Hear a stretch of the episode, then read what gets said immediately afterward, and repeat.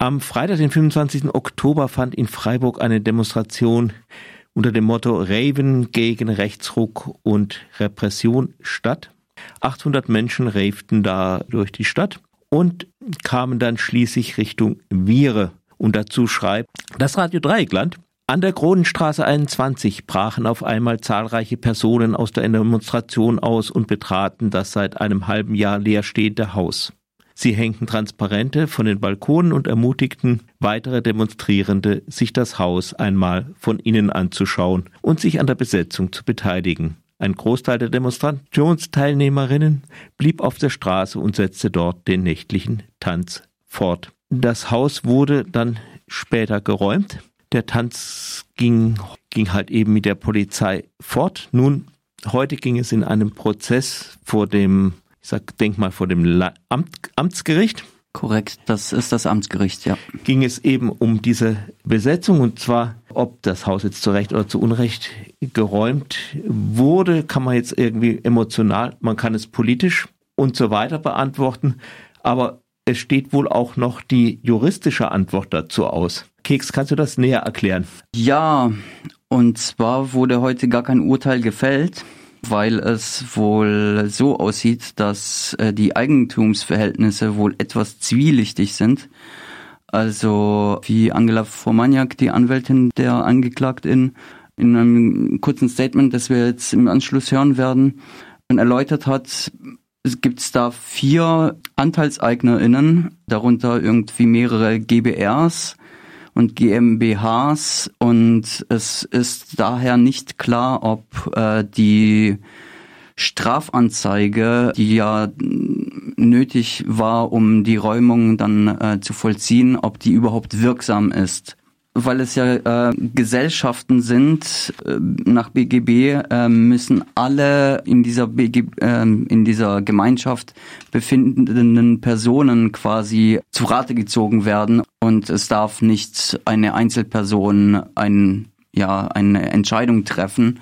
Und da hat die äh, Anwältin quasi ziemliche Unklarheiten gesehen diese vorgebracht hatte und dem ist dem Gericht dann auch ähm, ja ge gefolgt dem Hilfsantrag quasi den geschädigten Maximilian Kerr als Zeugen zu laden aber auch wirklich der Geschädigte und Berechtigte ist.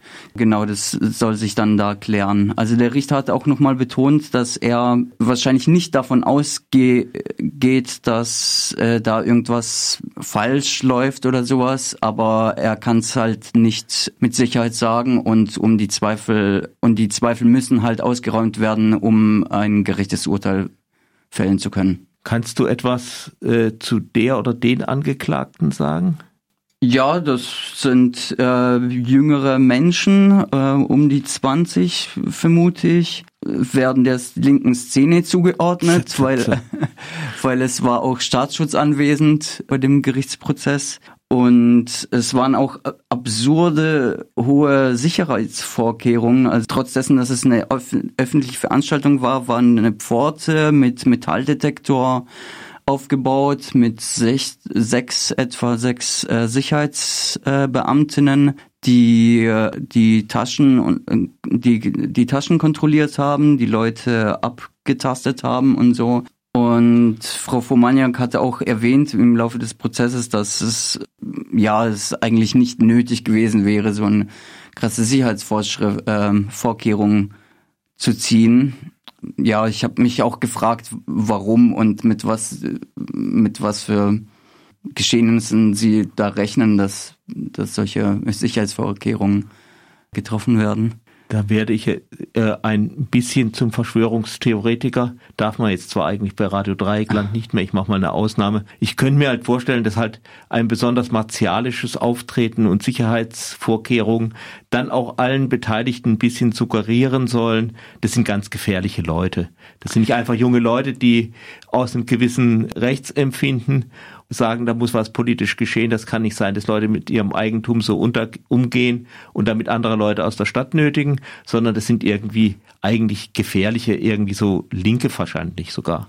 Also das ist ja auch gar keine Verschwörungstheorie. Also der, der Staatsanwalt hat auch davon geredet, irgendwie wie gefährlich die ganze Sache sei. Irgendwie hat die Sachbeschädigung erwähnt, von Graffiti bis irgendwelche bis den Hubwagen, der angemietet wurde für die Räumung, aber dann doch nicht genutzt wurde, der wurde wohl Opfer eines Brandanschlags und so. Und hat da irgendwie ein, ein Bild gezeichnet von einer ganz, ganz gefährlichen äh, Bewegung, äh, die sich da auftut. Aber dem ist der Richter scheinbar nicht gefolgt. Also er hat sich das angehört, aber hat auch gemeint, dass es, also zugegeben, dass es eigentlich zur, zu jetzt dieser Tat, die da verhandelt wurde, eigentlich nichts dazu beiträgt.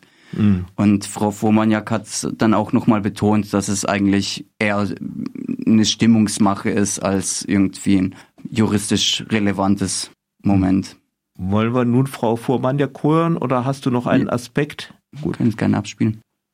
Ja, Frau Vormaniak, der Richter hat Ihrem Hilfsantrag stattgegeben, die Besitzverhältnisse bzw. die Wirksamkeit des Strafantrags zu prüfen. Möchten Sie ein Statement dazu geben? Vielleicht vorab zur Erklärung, äh, damit, ein, äh, damit jemand verurteilt werden kann wegen eines Hausfriedensbruchs, muss ein wirksamer Strafantrag gestellt werden. Und äh, das setzt voraus, dass der Berechtigte, also derjenige, der das Hausrecht innehat, äh, tätig wird und dass der Strafantrag innerhalb von drei Monaten gestellt wird. In unserem Fall war es so, dass in der Tat die Eigentumsverhältnisse äh, und Berechtigungsverhältnisse bezüglich des Hauses Kronenstraße 21 etwas undurchsichtig sind. Es tauchen insgesamt vier Eigentümer auf äh, in verschiedenen Konstellationen. Äh, eine Maximilian Kehl GbR, eine Maximilian Kehl GmbH und dann noch der Herr Kehl als Privatmann und offensichtlich seine Ehefrau als Privatperson. Ähm, und es war insofern eben unklar, ob es ausreicht, dass allein der Maximilian Kehl den Strafantrag stellt. Ich habe den entsprechenden Antrag gestellt, dem hat das Gericht stattgegeben. Das heißt, wir werden also demnächst nochmal verhandeln und den Herrn Kehl selber als Zeugen hören zu diesen Berechtigungsverhältnissen am Haus. Mit was für einer Wahrscheinlichkeit gehen Sie davon aus, dass der Strafantrag wirksam oder unwirksam ist? Oder lässt sich das so leicht sagen? Also ich hätte den Antrag nicht gestellt, wenn ich äh, mir nicht Erfolg versprechen würde. Also ich gehe tatsächlich davon aus, dass es so nicht wirksam war, aber letztendlich wird das Gericht das entscheiden müssen und das kann ich gerade schwer einschätzen, äh, weil wir uns einfach anhören müssen, was der Herr Kehl selber dazu zu sagen hat. Hat äh, ähm, das Einfluss auf alle Strafverfahren in diesem Kontext von der Besetzung der Kronenstraße oder nur für diesen speziellen Fall? Also wenn, hätte es natürlich auf jeden Fall für alle noch offenen Verfahren Auswirkungen, weil wenn es keinen wirksamen Strafantrag gibt, betrifft es alle Personen, die in dem Haus waren. Und äh, dann wäre in der Tat zu prüfen, was mit äh, denjenigen passiert, die bereits rechtskräftig verurteilt wurden, ob da die Möglichkeit besteht, einen Wiederaufnahmeantrag äh, zu stellen. Aber das müssen wir dann alles nochmal in Ruhe anschauen.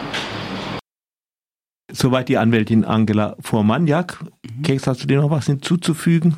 Äh, nee, ich bin gespannt. Also ähm, der die Angeklagtin hat äh, auch ein sehr detailliertes und sehr gutes Statement zum Abschluss der Sitzung heute verlesen. Das liegt uns auch hier vor. Möchtest du ähm, vielleicht einen Teil draus vorlesen, wenn du schon so empfiehlst? Da geht es viel darum, dass die Person ja die Frage, an welcher Stelle der Hausfrieden eigentlich äh, gebrochen wurde, stellt. Ja, wie kann es sein, dass ein Haus, das über Jahre leer steht, wie, ja, wo, wo die ursprünglichen MieterInnen über Jahre fast schon terrorisiert werden, mit Schikanen von Drohbriefen, Observierungen und Abmahnungen überzogen werden und schrittweise entmietet werden. Also hier handelt es sich auch teilweise um MieterInnen, die das Haus teilweise schon 40 Jahre lang bewohnen ob das nicht wirklich äh, ja ein, ein Hausfrieden gestört hat und, und nicht da diese friedliche Hausbesetzung, die halt auch eine sehr ähm, politisch und gesellschaftlich relevante Problematik eigentlich äh, uns vor Augen führen sollte, dass Zum Beispiel schreibt er hier, dass die Mietpreise in Freiburg zwischen 2012 und 2019 um über 20 Prozent gestiegen sind, die Löhne dahingehend aber nicht dass die an, äh, erheblich daran zweifeln, ob die Person wirklich irgendwie den Hausfrieden gestört hat oder ob das nicht sinnvolle Maßnahme ist, so eine friedliche Hausbesetzung, um auf gesellschaftlich relevante Problematiken äh, aufmerksam zu machen. Ich danke dir, dass du gekommen bist. Mir ist noch gerade noch Sehr eingefallen, gerne. ich habe lange heftig drüber nachgedacht.